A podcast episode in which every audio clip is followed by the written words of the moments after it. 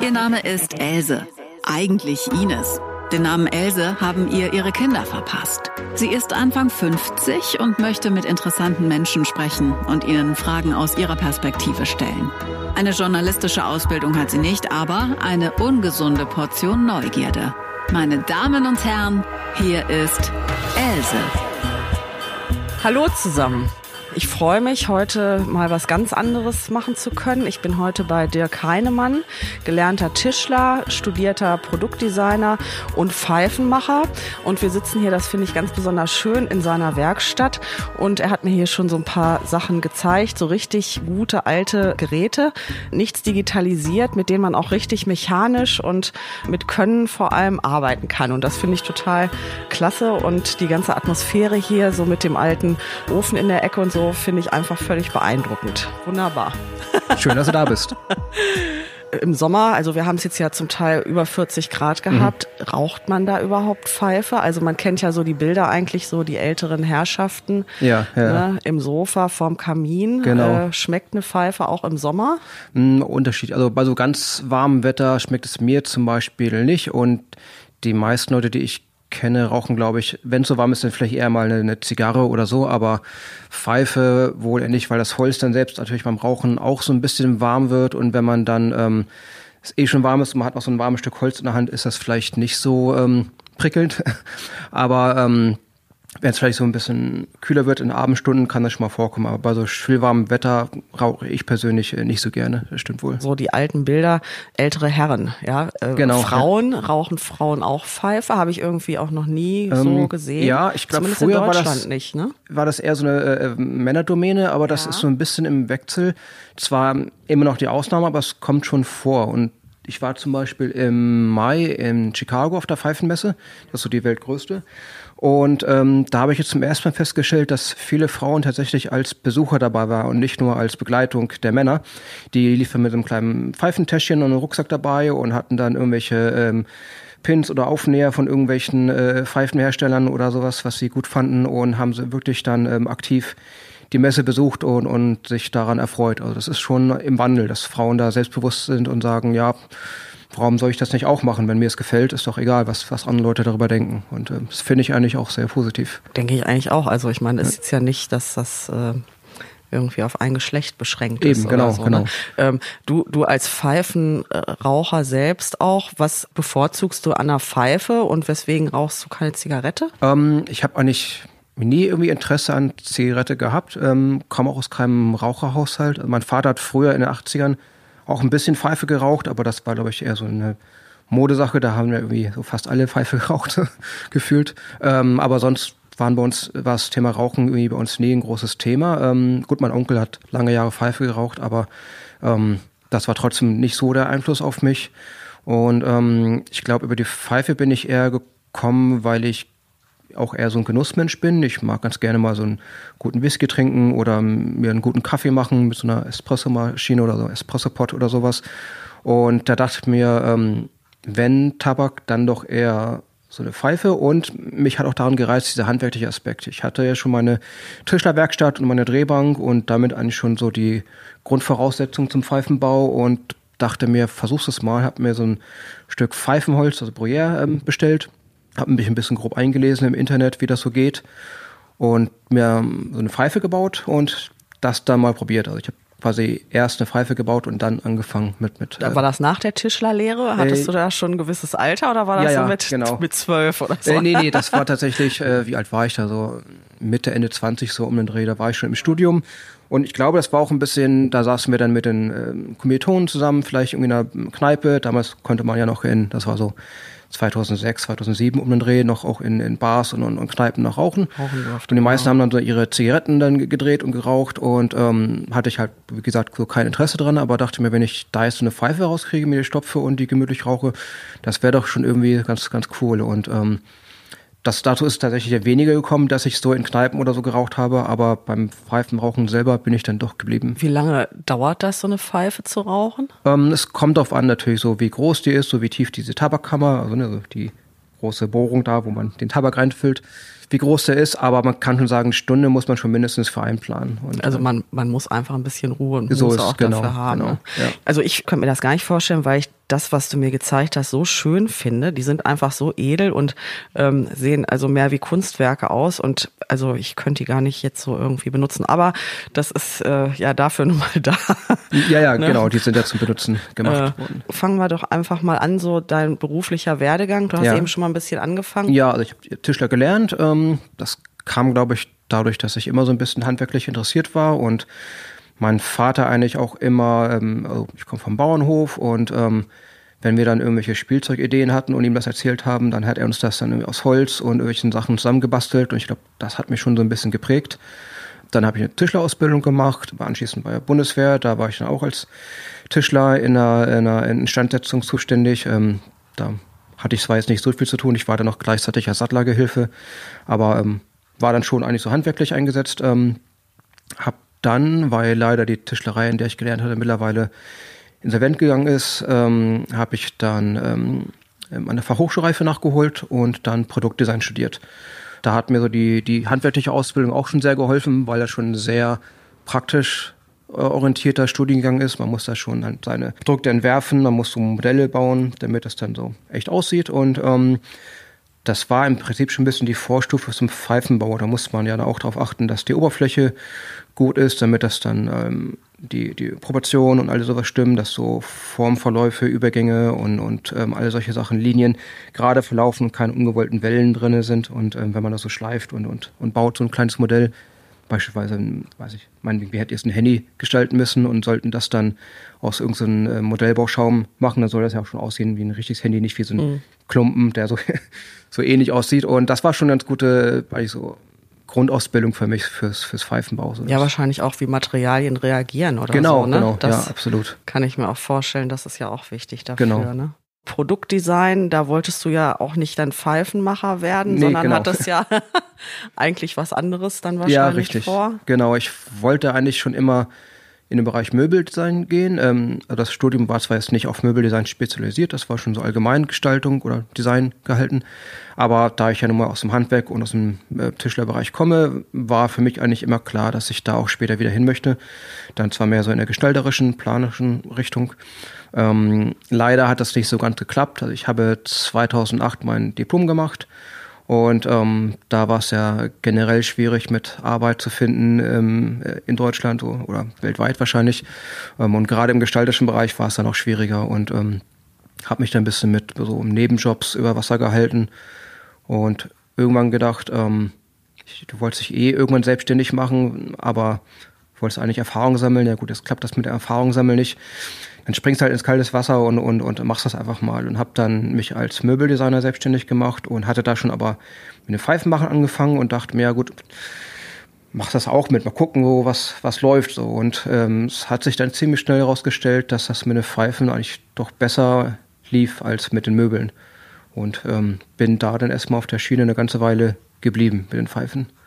Ja. Wäre das mal eine Variante gewesen, ins Ausland zu gehen und da als Produktdesigner oder als Möbelbauer zu arbeiten oder? Ja, grundsätzlich schon. Da hätte ich auch tatsächlich Interesse daran gehabt. Bloß ähm, meine Frau kommt aus China und die ist dann kurz danach dann ähm, nach Deutschland gezogen und dann wäre es dann doof, wenn ich dann gleich ja, wieder wegziehe oder sie auch wieder, wieder weiterziehen müssen. Genau, genau, und sich noch ja. wieder eingewöhnen muss und wieder neues anderes Land. Also ja. wäre sicherlich möglich gewesen, aber es hätte das für sie auch nicht einfacher gemacht. Und ähm, da, ich glaube, war es für uns beide auch wichtig, dass wir jetzt hier zusammen erstmal irgendwie ankommen mhm. in, in, in Deutschland oder als, als Paar, genau. Und von wem hast du dann das Pfeifenbauen gelernt? Oder? Ähm, also zuerst hatte ich so ähm, auch so verschiedene Websites mich so durchgelesen, wo Leute das so ein bisschen beschrieben hatten. Und ähm, dann auch ganz viel über Internetforen. Das war damals ja noch mehr so die Zeit. Das war ja noch bevor Facebook und Instagram und solche Sachen ähm, das abgelöst haben. Und als ich mich selbstständig gemacht hatte in dem Jahr, war zufällig gerade so ein deutsches Forum wurde eröffnet äh, zum Pfeifenmachen, wo sich verschiedene deutsche Pfeifenmacher einfach dann zusammengetroffen haben und ausgetauscht haben, wie sie bestimmte Sachen lösen, äh, haben um Feedback äh, gebeten und, und da haben wir irgendwie ähm, alle zusammen eigentlich sehr viel gelernt. Also ich, jeder wusste ein bisschen was anderes, ein paar wussten mehr, andere wussten weniger und das war eigentlich so eine ganz schöne Zeit. Da hat sich auch so eine ganz gute Freundschaft gebildet zwischen vielen deutschen Pfeifenmachern und man sieht sich vielleicht nur zwei, dreimal im Jahr, aber trotzdem ist das irgendwie immer so, als wenn man ähm, sich gerade erst gestern gesehen hatte und, und ähm, ist eigentlich eine sehr schöne Gruppe und ähm, wo ich mich auch gleich ziemlich schnell wohlgefühlt habe und wahrscheinlich ist das auch ein Grund mit, warum ich dabei geblieben bin, weil es einfach so eine sehr schöne Gemeinschaft ist. Also man sieht sich da auch nicht so als Konkurrenz, sondern als Kollegen. Also wenn einer jetzt mal Probleme hat, weil er irgendwie äh, schlechtes Material bekommen hat oder ihm fehlt irgendwie was oder das Werkzeug ist kaputt, dann wird es einfach hergeschickt und von anderen Leuten, die das halt gerade haben oder ähm, die Zeit haben oder hm. also da gibt es eigentlich gar keine Diskussion, dass da zieht man an einem Strang und das finde ich eigentlich auch so ganz schön, dass man sich da nicht mit Ellenbogen durchkämpfen muss, sondern man versucht zusammen da irgendwie was zu machen. Gibt es ja auch nicht so oft, ne? Nee, dass, genau. Dass du genau. da so einen so einen Zusammenhalt hast. Das ist ja auch in dem Sinne kein Ausbildungsberuf. Du musst genau. ja irgendwo, äh, ja. muss ja jeder vom anderen profitieren und so nur so kriegt genau. man es dann wahrscheinlich auch gut hin. Genau, genau. Ja. Und es ist ja auch so, nur weil ich jetzt jemandem erkläre, wie ich das mache, kann das ja noch nicht gleich. Er muss es ja selbst dann auch ja. noch umsetzen und lernen und, und ähm, ja, ja sich aneignen. Ein Design dazu. Genau, ja, das ist ja noch die, die nächste wieder, ne? Sache. Ne? Also, also, da gebe ich auch ungern ähm, Ratschläge, obwohl ich als Diplomdesigner da wahrscheinlich was zu sagen könnte, aber ich will ja nicht, dass die ähm, einfach nur, ich, also nicht, nicht im Sinne von kopieren, aber ich will nicht, dass sie das machen, was ich mache, ähm, sondern die sollen ja schon ihre eigene Sprache entwickeln. Also ich meine es ist nicht so, dass ich den, dass ich Angst habe, dass die mal ja meine Entwürfe wegnehmen, sondern es bringt ja nichts, wenn ähm, die den gleichen Weg gehen wie ich gehe und dann keine Eigenständigkeit entwickeln. Also mhm. Die sollen ja schon so ihre eigene Formsprache e-, entwickeln und dadurch ein Alleinstellungsmerkmal dann bekommen. Und wenn ich denen genau sage, wie ich meine Sachen gestalte, dann ähm, machen die irgendwann Pfeifen, die so aussehen, vielleicht wie meine, aber dann sagt auch nur jeder, ja, der macht das ja so wie der Heinemann, der hat ja nichts Eigenständiges, da ist ja ihm nichts mit geholfen. Mm, so. Deswegen versuche ich in der Richtung eher weniger Tipps zu geben, wenn mal jemand fragt. Jetzt das Design von außen, muss das dann, ähm, ich sag mal, dieser Rauchkammer oder wie man das auch immer nennt, ja. äh, dann angepasst sein? Schon wahrscheinlich irgendwie, ne? Also ja, genau. Also es gibt so ein paar Eckmaße, die sich so als ideal ähm, herausgestellt haben. Ja. Also der Rauchkanal, das heißt dieses diese Tunnelbohrung, wo dann der Rauch dann durchfließt. Ähm, die soll so 4 mm sein und die äh, Tabakkammer ähm, so ungefähr 20 mm im Durchmesser. Das sind so das, was sich als ähm, ganz passend ähm, herausgestellt hat. Natürlich gibt es dann auch Varianten. Man kann so die Tabakkammer ein bisschen kleiner machen, wenn man so eine etwas kleinere Pfeife machen will. Man kann die auch ein bisschen größer machen. Das gibt auch Tabake zum Beispiel, die sich beim Rauchen sehr ausdehnen. Da ist es natürlich sinnvoll, dass man ein bisschen mehr Platz hat für den Tabak, dass der sich nicht so zusammenpresst dann beim Rauchen. Ähm, aber es gibt so Eck Eckdaten, die schon eigentlich ähm, am besten nur grob eingehalten werden sollten und danach ähm, hängt auch ein bisschen so die Gestaltung und die Größe von so einer Pfeife natürlich ab. Du hast ja verschiedene Designs von Pfeifen auch. Wo kommen dir so die besten Ideen? Brauchst du da so bestimmte ja, Landschaften oder Räumlichkeiten oder viel Ruhe oder ähm, ja, ich glaube, ja Ruhe, so. Ruhe ist, glaube ich, schon so ein äh, Faktor, der mir, glaube ich, ganz gut tut, wenn ich ähm, versuche, so kreativ zu arbeiten. Ähm, abgesehen davon kann das tatsächlich ähm, durch eine einfache Inspiration sein, dass mir irgendwas ähm, äh, jetzt guckt der Hund ja gerade rein, ähm, dass mir gerade irgendwas auffällt, eine Form, eine Kurve, ein Detail irgendwo und ähm, mir das irgendwie dann, dann ähm, gefällt und ich darauf dann irgendwie ein Design aufbaue. Es kann aber auch sein, dass ich da ähm, ganz klassisch wie im Studium gelernt ähm, mir eine Form nehme und das dann aufzeichne und dann Varianten davon bilde im, im Skizzenbuch und ähm, das immer weiter abwandle und, und, und versuche zu kombinieren und zum Beispiel eine Pfeife, da habe ich dann einfach mal mit den Proportionen des Holms, also quasi dieses, was man eigentlich kennt, dieses, diese dünne Teil, der am Kopf dran anliegt, da quasi, wo das Mundstück auch dran ist. Ähm, da habe ich einfach mal verschiedene Zeichnungen gemacht, wo ich das dann von ganz dünn bis ganz dick, breit und, und schmal gemacht habe. Und daraus ist dann auch eine neue Form entstanden. Ähm, und äh, so arbeite ich, glaube ich, auch so ganz gerne, dass ich dann einfach so Skizzen mache und ähm, da erstmal versuche, ähm, Varianten zu bilden und dann später erst so dann wirklich dann ans eigentliche Objekt gehe. Und da ist es doch mal wieder der neue Punkt. Die Skizzen, die ich mir aufgezeichnet habe, funktionieren natürlich auf dem Blatt Papier, aber ähm, im dreidimensionalen Objekt kann sich das doch wieder anders verhalten. Da muss ich dann oft dann noch ein bisschen ummodeln und merken, okay, funktioniert doch nicht so gut, wie ich mir das gedacht hatte. Aber wenn ich das vielleicht hier wegschleife und da noch was anders mache, sieht es vielleicht doch ganz gut aus. Und das ist dann ein ziemlich spannender Prozess. Passiert dir das oft, dass du, ähm, also wenn du sagst, du, du veränderst das dann auch und mhm. guckst dann im Prozess so, dass du dann hinterher sagst, oh nee, jetzt ist es irgendwie überhaupt nichts geworden? Ist das am Anfang passiert? Ähm, das kommt schon vor, auf jeden Fall. Ja, ja, wenn ich meine neue Form entweder mir ausgedacht habe oder es gibt ja auch äh, unzählige schon bestehende Formen, ähm, an denen man sich bedienen kann. Ähm, und ähm, wenn ich sowas anfange, brauche ich so drei, vier Versuche, bis ich tatsächlich so zufrieden bin. Und bei einer Form, die ich komplett selbst entworfen habe, ist es eigentlich ganz selten so, dass es beim ersten Mal schon so funktioniert. Also das braucht dann auch so zwei, drei Varianten, bis ich merke, okay, ja, so die Proportion zwischen diesem Bereich und diesem Bereich sollten doch ein bisschen anders sein. Das sah auf dem Papier gut aus, aber fässt sich doof an oder kann man auch nicht gut so äh, zwischen die Zähne klemmen, ist viel zu schwer oder ähm, würde sich wahrscheinlich schlecht rauchen. Das merke ich dann oft erst am Objekt selber. Wahrscheinlich ist das Holz ja dann auch entscheidend. Ne? Kann es dann auch passieren irgendwie, dass du, also ich habe gesehen, hier sind ja verschiedene Schleifvorrichtungen mhm. auch, dass du dann anfängst zu schleifen und dann siehst, oh, da kommt dann irgendwie so von der Holzmaserung irgendwas raus, was du so dir gar nicht vorgestellt hast. Ja, ja, das passiert das, das auch, ja. Ne? Das kommt auch vor, genau. Also ja, mit Erfahrung, äh, mit Erfahrung der Jahre kann man schon ein bisschen so die Holzblöcke so lesen, so wie die Maserung verlaufen wird wahrscheinlich. Aber ist halt immer noch ein Naturprodukt und da gibt's halt immer noch Überraschungen und ähm, so ganz äh, voraussehen kann man das halt nicht. Also, aber das ist auch wiederum spannend, dass man dann sieht, okay. Richtig, das ist ja gerade das Individuelle. Dann genau, auch, genau. Ne? Also ich habe ja. mir die Form jetzt so gedacht, habe jetzt so angefangen und jetzt ist da gerade irgendwie ein Stück Holz in der Mitte was halt überhaupt nicht geht, was nicht aussieht, dann musste ich halt überlegen, schleife ich das weg, mache ich die Pfeife komplett kleiner oder mache ich die Form anders? Und ähm, erstmal ärgert man sich, dass es nicht so klappt, wie man das eigentlich so machen wollte, aber im Nachhinein ist man dann vielleicht froh, wenn man es dann doch geschafft hat und dachte, ja, das war so diese. Das ist ja dann auch vielleicht eine Chance. Ne? So ist es, genau. Ja, ja, dann, dann sagt das Holz, nee, mach das mal so. Dann ja. hat die Natur halt auch ein Stück mitzureden. Das ja. ist schon spannend. Also ich habe gesehen, das sind so in der Größe ungefähr einer Pfeife halt die, die Klötze. Wie, wie groß sind die Stücke, die du hier so geliefert kriegst? Man kann natürlich ähm, entsprechendes Holz auch bestellen für bestimmte ähm, Formen. Wenn man besonders lange machen will, kann man dann nachfragen, ob die eins raussuchen können. Also das machen die halt auch nicht immer, je nachdem, bei wem man das dann bestellt. Ähm, entweder zum Beispiel direkt bei dem Projere äh, Schneider ähm, oder Sägewerk ähm, in Spanien oder Italien oder so.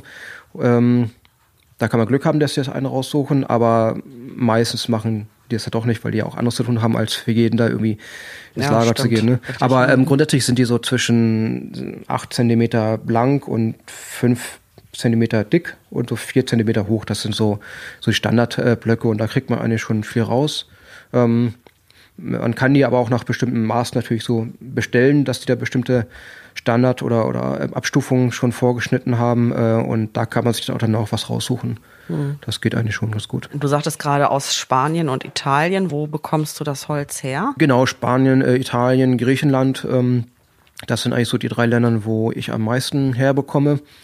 Und das sieht man teilweise auch dann am, am Holz. Also manche habe ich zumindest den Eindruck, ähm, Gegenden haben eher so ein dunkleres Holz, anderes ist ein bisschen heller, anderes ist ein bisschen weicher, ein bisschen härter. Ähm, aber das macht auch wiederum spannend. Dann äh, hat man dann wiederum ähm, bisschen andere Maserung, die sieht wieder ein bisschen anders aus und, und es lässt sich anders bearbeiten. Ähm, und äh, so wird das dann eigentlich dann nie langweilig, wenn man dann so eine neue Lieferung bekommt und guckt, wie sie das aussieht ja, gehen wir mal ein bisschen mehr ruhig in die Produktion. Was, ja. was, welches Holz ist denn da überhaupt für geeignet? Was muss das für eine Beschaffenheit haben? Also es sollte ähm, schon hart sein und äh, hitzebeständig ähm, und sollte wenig Eigengeschmack haben, weil das dann beim Rauchen sonst durchkommen Stimmt. würde. Mhm. Ähm, und es sollte von der Maserung her so äh, beschaffen sein, dass es äh, auch Feuchtigkeit aufnehmen kann. Also zum Beispiel das Bruyère-Holz hat äh, sehr viel weiche und harte Teile im Wechsel, ähm, so dass man ähm, also beim Rauchen entsteht Feuchtigkeit und je mehr weiche Teile so ein Holz hat, desto mehr Feuchtigkeit können dann aufgenommen werden und desto besser lässt es sich dann rauchen. Man kann das auch ein bisschen ähm, feststellen, wenn man jetzt zum Beispiel in den Laden geht und eine Pfeife in der Hand nimmt und wenn die äh, erstaunlich leicht ist, dann ist dann ziemlich gutes Holz, die wird sich dann wahrscheinlich sehr gut rauchen lassen und wenn die schon sehr schwer ist, dann also würde sie sich trotzdem wahrscheinlich rauchen lassen, aber äh, man muss da vielleicht ein paar Abstriche machen. Ähm, und ähm, also hauptsächlich wird ein Bruyère-Holz verwendet. Das ist so eine Baumheide, die hat über der Wurzel so eine Art fußballgroße ähm, Knolle. Und aus dieser Knolle werden die Blöcke geschnitten. Es werden aber auch ähm, Olivenholz äh, verwendet. Ähm, das hat wiederum so ein bisschen Eigengeschmack. Da muss man so drei, vier Mal erstmal die Pfeife geraucht haben, bis das dann so langsam verschwindet. Ähm, hat aber auch, finde ich, eine sehr schöne Maserung und, und ist dann schon äh, in Ordnung. Ähm, früher hat man zum Beispiel auch, glaube ich, so Kirschholz verwendet, zum Beispiel in der ehemaligen DDR, wo man ja dann an so Holz aus äh, Südeuropa halt nicht so einfach rankam. Da wurde das dann verwendet. Ähm, geht aber, glaube ich, nicht so gut, weil es dann doch zu weich ist auf, auf lange Sicht. Ähm, ja, und man ist wohl irgendwie bei Bruyère geblieben. Aus irgendeinem Grund hat sich das wohl als besonders äh, geeignet erwiesen. Du sagtest gerade Haltbarkeit. Wie lange hält so eine Pfeife? Ähm, eigentlich kann die mehrere Generationen halten, wenn man die gut pflegt. Also man sollte die ja nach dem Rauchen wieder ein bisschen durchtrocknen lassen, weil, wie ich ja sagte, entsteht da so Feuchtigkeit und wenn man das dann zu oft hintereinander raucht, hat das Holz keine Chance, ähm, wieder durchzutrocknen. Und jeder kennt das vielleicht von seinen Terrassenmöbeln. Wenn die ständig im Regen stehen, dann gammeln die halt auch. Und das Gleiche kann halt mit der Pfeife auch passieren, wenn die dann nicht trocknen kann. Ähm, aber wenn man so einer Pfeife eine Chance gibt, ähm, zu trocknen, dann kann die eigentlich ewig halten. Ich habe auch so eine Maiskolbenpfeife, die man vielleicht so von den Tom Sawyer Büchern kennt. Ähm, und das ist eigentlich natürlich ein sehr weiches Material, was auch nicht wirklich ähm, widerstandsfähig ist, aber selbst die habe ich schon seit sechs, sieben Jahren und ähm, die behandle ich trotzdem pfleglich und ähm, lasse die gut durchtrocknen und da passiert ja nichts dran. Was heißt jetzt Maiskolbenpfeife? Ähm, aus ja, einem Maiskolben? Ja, genau, aus einem Echt? Maiskolben, genau.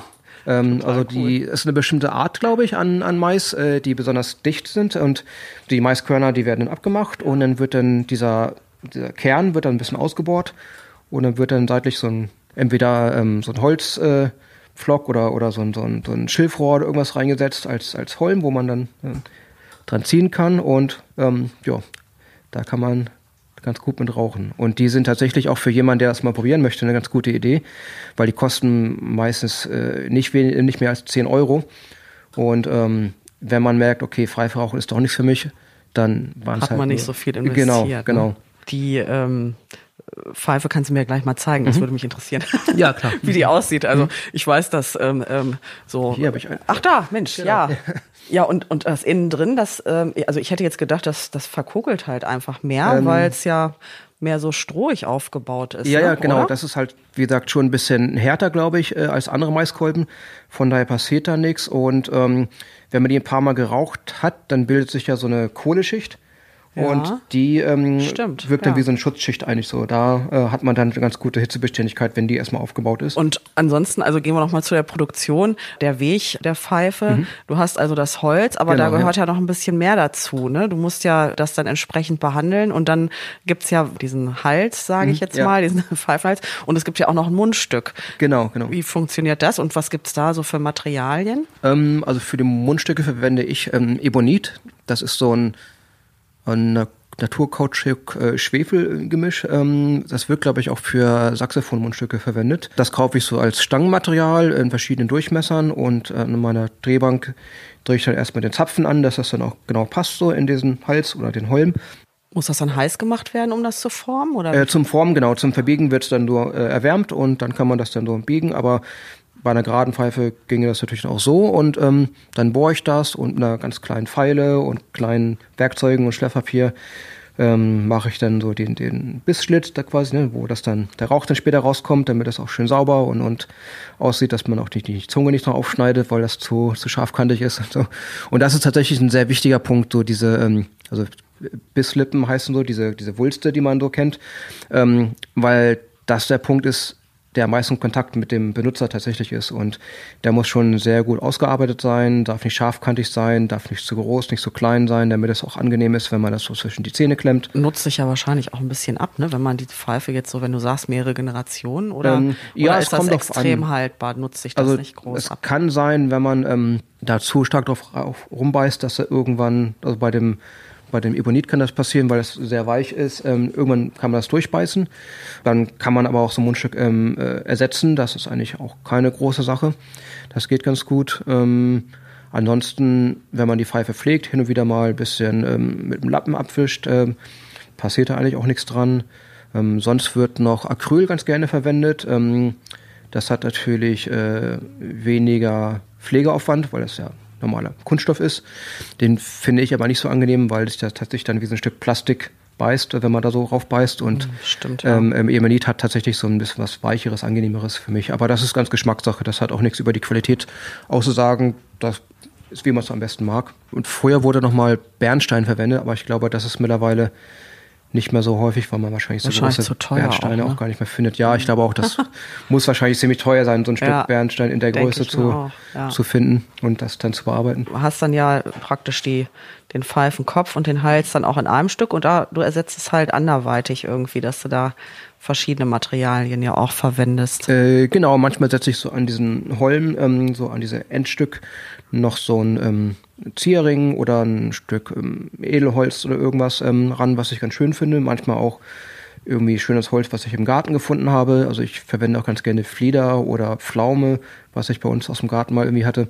Ähm, das ist auch eine sehr schöne Maserung und ähm, da kann man dann so einen ganz schönen Akzent noch setzen, wenn man so diese meinetwegen schön dunkelrote Pfeife hat und dann sitzt am Ende so ein heller ähm, Holzring noch dran oder ein Stück, ein Stück Holz, was dann ein bisschen andere Maserung und Farbe hat, finde ich, das hat so einen ganz schönen schönen Akzent dann noch. Ja, das sind dann wieder diese besonders schönen Pfeifen, die ich halt wieder nicht benutzen würde, sondern ich würde es äh, ja, nur ja. angucken wollen. gut.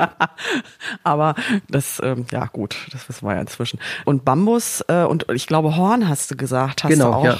da zum Teil verwendet genau, und das wird genau. dann ganz blank äh, poliert. Das sah auch total klasse ja, aus. Genau, also ich habe also man kann so normales so, ähm, ich sag mal, Büffelhorn kann man sich so bestellen. Das kann man, glaube ich, auch aus dem, aus dem Drechselbedarf auch kaufen.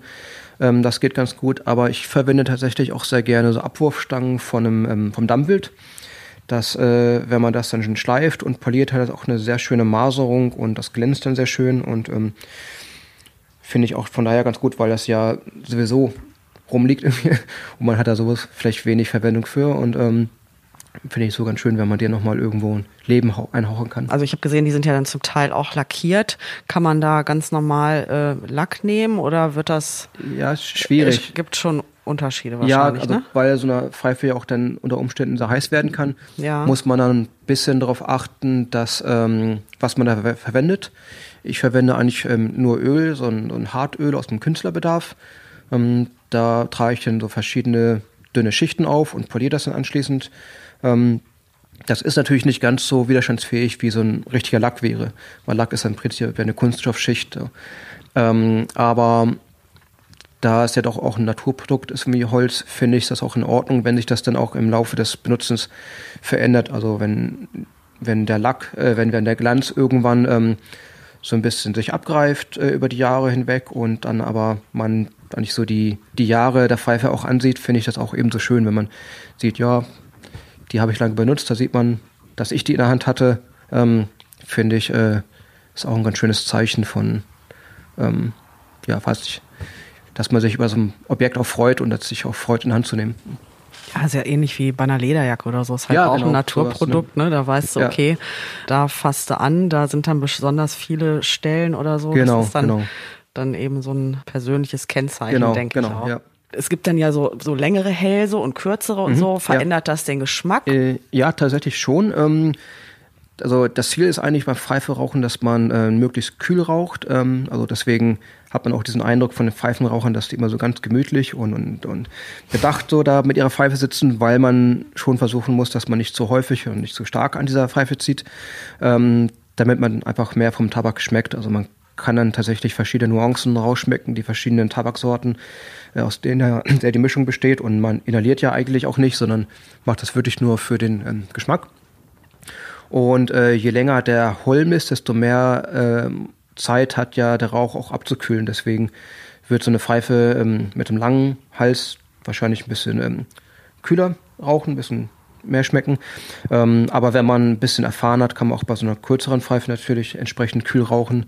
Ähm, so eine kurze Pfeife hat den Vorteil, dass man die, wenn man die so zwischen die Zähne klemmt, dass das dann nicht so anstrengend wird, weil der Hebel ja dann deutlich kürzer ist. Ne? Also man hat ja nicht so ein langes Stück Holz dann zwischen die Zähne klemmen, was dann immer so knicken will, sondern ähm, nur ganz kurzes, was dann eigentlich, was man kaum noch merkt, eigentlich, wenn man das dann hat. Fällt mir jetzt dabei gerade so ein, da gab es doch, glaube ich, irgendwie bei Willem Busch oder Max und Moritz diesen Lehrer mit dieser langen Pfeife. Ja, genau. Ne? Hm. Was hat das denn auf sich? Also sowas, das hat ja schon ein gewisses Gewicht. Also die kannst ja, genau. ja da musst du dich ja für hinsetzen, genau, die kannst ja beim ja. Weiterarbeiten nicht benutzen. Ne? Nee, genau. Ich glaube, das waren auch tatsächlich so diese frühen Formen ähm, der Pfeife, wo man sich dann auch tatsächlich hingesetzt hat, irgendwie auf die Bank vor, das, äh, vor die Hütte oder ja. äh, ähm, in, in, die, in die Kneipe oder so. Ja. Und ähm, da hat man sich dann tatsächlich Zeit für genommen. Aber dieser lange Hals hatte tatsächlich auch dann diese ähm, die Idee, dass der Rauch dann abkühlen kann und dass man dann mehr schmeckt. Gab es da nicht sogar so Pfeifen, die auch oben einen Deckel drauf hatten? Genau, ja, ja. Ne? Genau. Wenn es ein bisschen windig ist, dann hat so ein Deckel ein Ach, bisschen so die ja, Funktion, dass das dann nicht so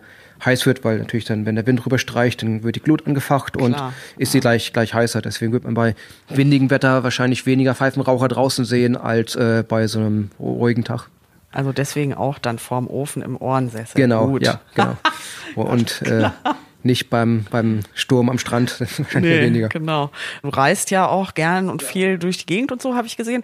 Äh, inspiriert dich das auch oder sind das eher so, so Pfeifen, die man jetzt ähm, irgendwo, was weiß ich, in ähm, Asien oder so sieht, die ähm, ja nicht unbedingt hier geeignet wären oder die hier auch nicht hm. Benutzung finden. Also ja, so. ich denke mal, Reisen ist ja irgendwie immer schon eine äh, Inspiration und ähm, ist ja, glaube ich, auch egal, wohin man reist und wie weit man wegreist, so, aber irgendwie mal andere Sachen zu sehen, ist ja irgendwie immer sehr anregend, ähm, finde ich. Ähm, ja, tatsächlich so regionale Arten von Pfeifen habe ich da jetzt nicht so häufig kennengelernt, weil das ja sich ähm, schon irgendwie so ein bisschen aus diesem klassischen Bereich irgendwie entwickelt hat. Es gab natürlich immer überall Pfeifen und in Asien gab es ja dann diese, diese kleinen Opiumpfeifen. So ja, genau, so am äh, genau. chinesischen Kaiserhof und so. Ne? Genau, ne? genau. Die Damen. Ähm, aber äh, ja, es gibt schon Leute, die sich auch davon inspirieren lassen und versuchen, das wieder aufzunehmen. Hat bei mir persönlich jetzt noch nicht so stattgefunden, dass ich mal so, so ein Thema aufgegriffen habe, aber würde ich auch nicht ausschließen, dass sowas äh, mal vorkommt. Aber bislang irgendwie tatsächlich noch nicht. Und zu Südamerika sind da, äh, überall wo es Tabak gibt, müsste es ja eigentlich auch Pfeifenraucher geben, oder? Äh, ja, eigentlich schon, aber ich glaube, da ist das mehr so tatsächlich die Zigarre so in, in Südamerika. Mhm. Ähm, es gibt natürlich dann in Nordamerika von den Ureinwohnern da die, diese Pfeifen, diese, ähm, aber ja. Kanada? Äh, da gibt es also wahrscheinlich den ganzen nördlichen äh, Kontinent gibt es wahrscheinlich ähm, da zig Formen, aber haben mich persönlich auch nicht so ähm, inspiriert. Es gibt, das hat mir ein Freund aus den USA erzählt, ähm, sogenannten Pipestone, also einen Stein, der für Pfeifen verwendet wird. Ähm, das ist auch eine bestimmte Gegend und darf, glaube ich, auch nur von den Ureinwohnern dort abgebaut und verwendet werden. Ah, ja. Und äh, ist auch schwer zu bekommen. Also man kann das, glaube ich, schon im Internet bestellen, aber ist dann so sehr teuer. Ist wahrscheinlich auch nicht so einfach zu bearbeiten wie jetzt Holz. Ähm, die sind dann meist aber doch sehr groß und sehr klobig, weil so ein Stein natürlich die Hitze. Schwer ja auch. Ne? Schwer, ne? genau. Und, und äh, die Hitze auch stärker überträgt. Das heißt, man muss die schon ein bisschen dicker machen, sonst kann man die nicht mehr in der Hand halten. Mhm. Und zerbricht dann wahrscheinlich auch einfach. Ähm, das fand ich schon sehr spannend, äh, das so zu sehen, aber war jetzt für mich eigentlich auch keine Inspiration, dass ich sagen würde, das würde ich jetzt mal ähm, für mich verwenden oder so. Du bist halt einfach ans Holz gewöhnt. Und, genau, ja, ja. Ne? Das ist dann halt hat man, wenn man so sein, sein Material gefunden hat, dann macht man das wahrscheinlich genau, auch so ja, weiter. Ne? Und so das, das ja. sieht ja auch alles hervorragend aus. Ähm, so dein Kundenkreis, wo kommt der so her? Weil ich habe gesehen, du warst eben oder sagtest vorhin auch auf Messe äh, in, in Chicago. Genau, ja. Also ja, tatsächlich, ähm, USA ist so ein großer ähm, Kundeskreis für mich. Ähm, ich schätze mal geschichtlich einfach, weil der Tabak da ja immer vorhanden war. Ähm, ist da ähm, das einfach sehr verbreitet. Und ähm, äh, China ist dann auch ein großer Markt für mich, also in den letzten Jahren ähm, gekommen. Ähm, ich glaube, China war halt auch immer ein Land, wo sehr viel geraucht wurde, natürlich so mehr Zigaretten. Ähm, aber dadurch, dass jetzt auch immer mehr Chinesen auch zu Wohlstand gekommen sind und die das ganz, ganz gerne auch äh, zeigen und ihr Geld auch dann ausgeben für schöne Dinge, ist, glaube ich, so eine Pfeife ein ganz spannendes Objekt für die, weil die ähm, einfach auch so schön aussieht, selbst wenn man dies gerade nicht raucht, aber wenn man die so ins Regal legt und seinen Freunden oder Geschäftspartnern äh, oder so zeigen kann, ist das, glaube ich, ähm, für die ganz schön. Und generell haben, glaube ich, Chinesen auch sehr großes Interesse einfach an, an schönen Dingen. Sie die wissen das einfach zu schätzen, ähm, wenn so ein Objekt schön gestaltet und, und, gefertigt wurde mit viel Liebe zum Detail und handwerklichen Können, ähm, das ist da äh, schon sehr hoch angesehen und daher die Pfeife natürlich auch super rein als äh, Sammlerobjekt und einfach so ein Liebhaberobjekt. Es gibt halt auch so eine gewisse Kultur wieder. Genau, ja, ja. Woran erkenne ich denn so eine richtig gute Pfeife? Mm, also in erster Linie glaube ich an der, würde ich sagen, an der Verarbeitung. Ähm, also dass die Bohrungen sauber sind, ähm, dass der Rauchkanal, also diese dünne Bohrung sauber in der Tabakkammer mündet. Ähm, also diese große Kammer, wo der Tabak dann reinkommt. Ähm, also wenn die jetzt ein paar Millimeter über dem Boden der Tabakkammer sitzt, ist das dann nicht so gut, weil dann natürlich Luft nach unten bleibt, wo dann ähm, der Tabak nicht mehr verbrennen kann oder wo es sich eine Feuchtigkeit sammeln kann.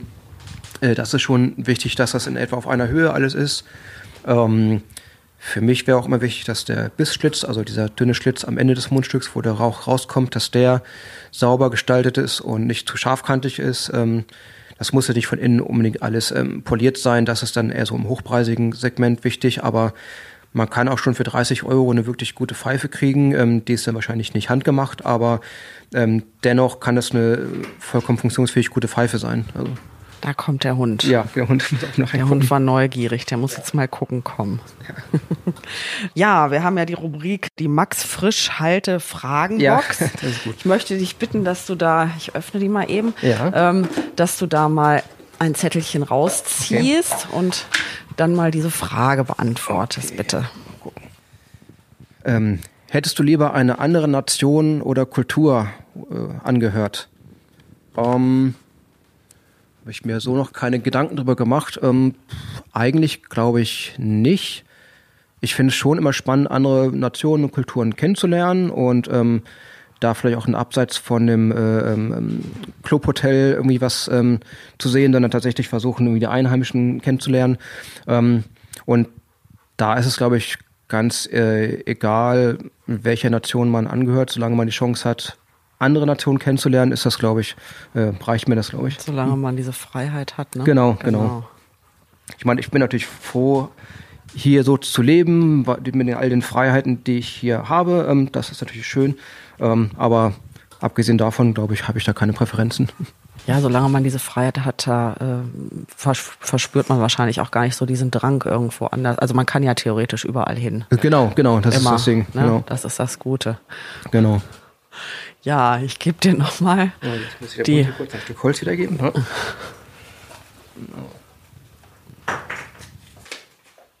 Was tust du nicht für Geld? Ähm, puh. Also ich glaube, ich tue ganz viel nicht für Geld. ähm, ich weiß gar nicht, ob ich das so richtig definieren könnte. Also natürlich gibt es da so einen gewissen moralischen Kodex, den man ähm, irgendwie sich so setzt, den ich aber, glaube ich, jetzt noch nie direkt in Worte gefasst hat. Das ist wahrscheinlich eher so eine intuitive Sache, die man dann entsprechend der Situation ähm, äh, sich klar machen muss. Ähm, wüsste ich irgendwie ein Beispiel, was ich nicht für Geld machen würde. Also wenn man es jetzt auf die Pfeifen direkt ähm, münzen würde, ähm, es kommen mal Anfragen, wo Leute sagen, kannst du mir so und so eine Pfeife machen und die jetzt ähm, gar nicht meinem Verständnis von Gestaltung entspricht, dann würde ich sagen, nee, tut mir leid, das, ähm, es gibt sicher Leute, die sowas machen und die machen das auch gerne, aber ich bin es nicht. Ähm, also dann würde ich sie freundlich an Kollegen verweisen, von denen ich weiß, dass die diesen Stil bedienen. Ähm, anderweitig, ja, ich glaube, generell ist mir so meine Freiheit sehr wichtig, so deswegen bin ich ja auch irgendwie selbstständig, ähm, also als Selbstständiger tätig. Ähm, und solange das irgendwie geht, glaube ich, würde ich das auch gerne so beibehalten und halt ähm, nicht für Geld die Freiheit irgendwie aufgeben. Ähm, aber ist natürlich auch äh, schwierig, ähm, wie lange man sowas machen kann, ist natürlich auch abhängig von den Lebensumständen und Familiensituationen und sowas. Also ähm, ja, ich glaube, das ist, glaube ich, wie ich die Frage beantworten könnte. Gut. Ja. Darf ich dir nochmal? Du mhm. beantwortest die so schön, dann ja. du noch eine dritte. Nein, es ziehen immer alle drei Fragen. Wem wärst du lieber nie begegnet? Hm. Tja, können die auch keine, natürlich keine Person direkt nennen, vor denen ich sagen würde, dem würde ich gerne nie begegnen. Ähm, das würde ich erstmal sagen, natürlich unangenehme Personen, die mich ärgern oder die, ähm, mit denen ich mich streiten muss, äh, was, was ich unnötig empfinde. Aber dann wiederum ähm, ist das immer ein Teil des Lebens, dass man einfach Leute begegnet, die unangenehm sind und äh, man lernt ja auch draus und wächst draus. Deswegen ist das vielleicht falsch zu sagen, dass man sowas so jemandem nicht begegnen möchte. Ähm, ich glaube, es gibt niemanden, dem ich gerne, gerne nicht begegnet wäre, ähm, weil es ja man ja immer was draus ziehen kann und, und ähm, einen irgendwie weiterbringen kann. Ja, sehe ich auch so. Wir gehen jetzt nochmal wieder auf so allgemeine Fragen über. Ja. Ich zu Herrn, von Herrn Max Frisch weg. Rauchst du die Pfeife bei euch im Haus, in der Wohnung? Darf, also darfst du da rauchen? Oder Ähm. äh, musst du dafür nach draußen gehen? Oder gibt es bestimmte Räumlichkeiten dafür? Ähm, also ich dürfte rauchen, das kommt auch vor, aber eher so ein, zwei Mal im Jahr. Ich glaube, wenn ich jetzt jeden Tag in der Wohnung rauchen würde, würde meine Frau da auch was gegen sagen. Ähm, aber wir, ich habe eine kleine Wohnung in Hannover mit meiner Frau zusammen. Da haben wir einen Balkon, da kann ich dann rauchen. Ansonsten hier auf dem Bauernhof, äh, wo ich meine Werkstatt habe, da haben wir also natürlich meine Werkstatt, in der ich rauchen kann. Ansonsten haben wir so ein schönes altes so Kaminzimmer, nennen wir das. Das ist so eine kleine Räumlichkeit mit einem Kaminofen und alten Ohrensessel, ähm, wo ich im Winter ganz gerne sitze und lese und, und rauche. Ähm, ansonsten ja innerhalb von Räumen eher selten und auch grundsätzlich nicht in der Nähe von Nichtrauchern, ähm, wenn ich merke, dass die das halt nicht mögen oder so. Also das, da achte ich schon darauf, dass man da irgendwie versucht, gemeinsam irgendwie das hinzukriegen. Also und das Gute am Pfeifenrauchen ist ja, man, man muss das ja auch nicht. Das ist ja keine Nikotinsuchtbefriedigung, sondern man macht das, weil man das möchte, weil man den Tabak genießen möchte und das kann man ja eigentlich ganz gut steuern, ähm, dass man sagt, jetzt habe ich gerade Lust drauf und der Rahmen passt, dann mache ich das und jetzt geht's halt gerade nicht, dann halt nicht. Genau. Du bist ja viel hier jetzt in deiner Werkstatt und Genau, hast ja. gesagt, also ähm, mit Internetkollegen, sage ich jetzt mal, äh, hast du Kontakt, aber ansonsten ist es ja eigentlich ein verhältnismäßig einsamer Job. Du machst ja, Mhm. ja, viel für schon. dich so. Genau, ja. Problem für dich oder? Eig eigentlich nicht. Also ich bin eigentlich auch ganz gerne so beim Arbeiten so für mich. Ähm, da habe ich so mein eigenes Reich hier, wo ich dann schalten und walten kann, äh, wie ich möchte. Ich habe hier meinen Plattenspieler mit meinen Schallplatten, die ich anmachen kann da beschwert sich keiner über die Musik oder so. Ähm, manchmal wäre es vielleicht schon ganz schön, wenn man an so einer Pfeife arbeitet und irgendwie oder ein Möbelstück oder was auch immer und da irgendwie gerade nicht weiter weiß oder sich unsicher ist, dann würde man normalerweise ja seinen Kollegen fragen und äh, was der davon hält. Ähm, das ist natürlich dann, dann schwierig. Aber wir haben auch so eine WhatsApp-Gruppe von verschiedenen Pfeifmachern, wo man dann mal sich austauscht und, und was äh, ein Foto postet und fragt ihr Leute, was, was haltet ihr von oder wie würdet ihr das machen oder ist das Mist, was denkt ihr und so. Und da kommen eigentlich auch, auch ehrliche Antworten und die sagen auch, ja nee, lass das mal lieber oder ich würde das so machen und das ist dann so vielleicht so der Ersatz von den Arbeitskollegen, die man vor Ort hätte. Machst du dann äh, so eine Pfeife, wenn du sagst, also ich fange jetzt an, machst du das dann mehr oder weniger am Stück oder machst du dann immer mal zwei Stunden und gehst dann erstmal irgendwie an andere Arbeit oder Mm, Eigentlich versuche ich schon, das gerne durchzuziehen. Also ich fange meistens so zwei, drei Pfeifen parallel an, dass ich die Schritte dann quasi äh, gleichzeitig äh, nacheinander so mache. Ähm, das ist dann ein bisschen effizienter ähm, und ähm, ja, kann man ein bisschen mehr schaffen. Aber ich versuche das dann schon so durchzuziehen und fange dann das nächste eigentlich erst an, wenn die so in dem Stadium sind, wo ich dann nur noch dann meinetwegen einmal am Tag ein bisschen äh, Öl auftragen muss, das muss dann wieder durchtrocknen, dann kann ich so mich den anderen Pfeifen zuwenden. Aber eigentlich versuche ich das schon so ein bisschen durchzuziehen. Ich mag das eigentlich nicht, zig Sachen anzufangen und ähm, das dann liegen zu lassen, das äh, würde mich, glaube ich, eher stressen, zu wissen, ich habe jetzt auch zehn Projekte, die da irgendwie rumliegen. Also ähm, da bin ich nicht der Typ für. Ähm, wenn du jetzt sagst, also auch auf Messen oder gesetzt im Fall, du kriegst viele Aufträge gleichzeitig, ist es dann auch mal so, dass du sagst, Mensch, jetzt ist so der Punkt, wo ich mich vielleicht mit jemandem zusammentun sollte oder ein bisschen vergrößern sollte, noch Angestellte oder äh, ist das eine Sache, wo du sagst, nö, es ist individuell? Ja, genau, Und, das ist schon ja. echt wichtig. Also man kann den Pfeifenmarkt, zumindest diesen hochpreisigen Sammlermarkt, den ich eigentlich bediene, ähm, so mit dem Kunstmarkt vergleichen von den, von den Mechaniken her. Also die Leute kaufen eigentlich schon ein bisschen nach dem Namen. Natürlich muss das auch mit der Qualität und alles stimmen, aber ähm, wenn ich jetzt irgendwie Angestellte hätte, die jetzt meine, meine Form einfach nur umsetzen, die ich entworfen habe, wäre das, glaube ich, ähm, nicht das Gleiche. Es würde, glaube ich, nicht so gut ankommen. Die Leute würden dann wahrscheinlich dann nicht mehr so von mir kaufen, weil die ja tatsächlich die Pfeifen kaufen wollen, die ich gemacht habe, persönlich in der Hand hatte. Ähm, deswegen habe ich das eigentlich so noch nie in Betracht gezogen.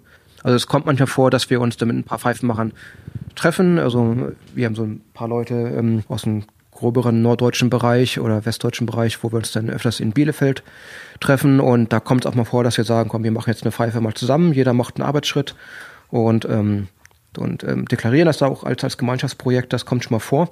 Aber dass wir sagen, ähm, ja, wir machen jetzt erstmal irgendwie eine Rutsche, ähm, für eine Messe irgendwie zusammen, das äh, tatsächlich nicht. Ich denke, das wird dann auch nicht erwartet, ne? Wenn man nee, dann genau, genau. Äh, sagt, also das dauert jetzt halt so und so lange, bis die fertig genau, ist, dann genau. akzeptiert das wahrscheinlich genau, auch jeder. Ne? Das ist halt tatsächlich. Ja, also ein Bild, ein Maler, da kannst du ja auch nicht sagen, ne? Ich jetzt mal hier 500 in Produktion und ja. dann, ne? Dann und dann brauche ich es aber, weil dann ist das Haus fertig und die Einweihungsparty steigt. Geht nee, halt genau, nicht, ne? so funktioniert das, halt, einfach nicht. Ist halt eine ganz ähm, individuelle Sache. Ne? Ja. Wir haben dann noch die Rubrik Else lässt Fragen fragen. Da haben wir unsere liebe kleine Palina, fünf Jahre. Ja. Und Palina hat gefragt, Kannst du auch eine Pfeife bauen, die Seifenblasen macht? Eine Seifen, okay. Hm. wahrscheinlich nicht. Also ich, äh, das funktioniert wahrscheinlich so, dass man einfach dann diese Seifenlauge in so einer, so einer Plastikpfeife einfach hat und dann reinpustet.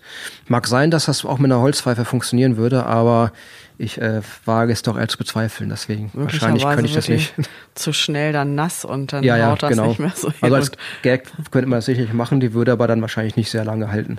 Nee. Genau. Also Außer muss, muss man ich ja sie leider aufpassen, dass man dann äh, nicht das Ganze mal reinzieht. Also Ja, das genau. Wenn die Gewohnheit dann einsetzt, dass man dann einen Schluck Seifenwasser nimmt, das kann dann wahrscheinlich schon vorkommen. Ja, ja, danke für die Frage. Paulina wird sich freuen. Ja, Also das, äh, da muss sie weiterhin ihre Seifenblasenflasche nehmen und muss dadurch pusten. Genau, Das geht ja, ja. auch ganz gut. Ne?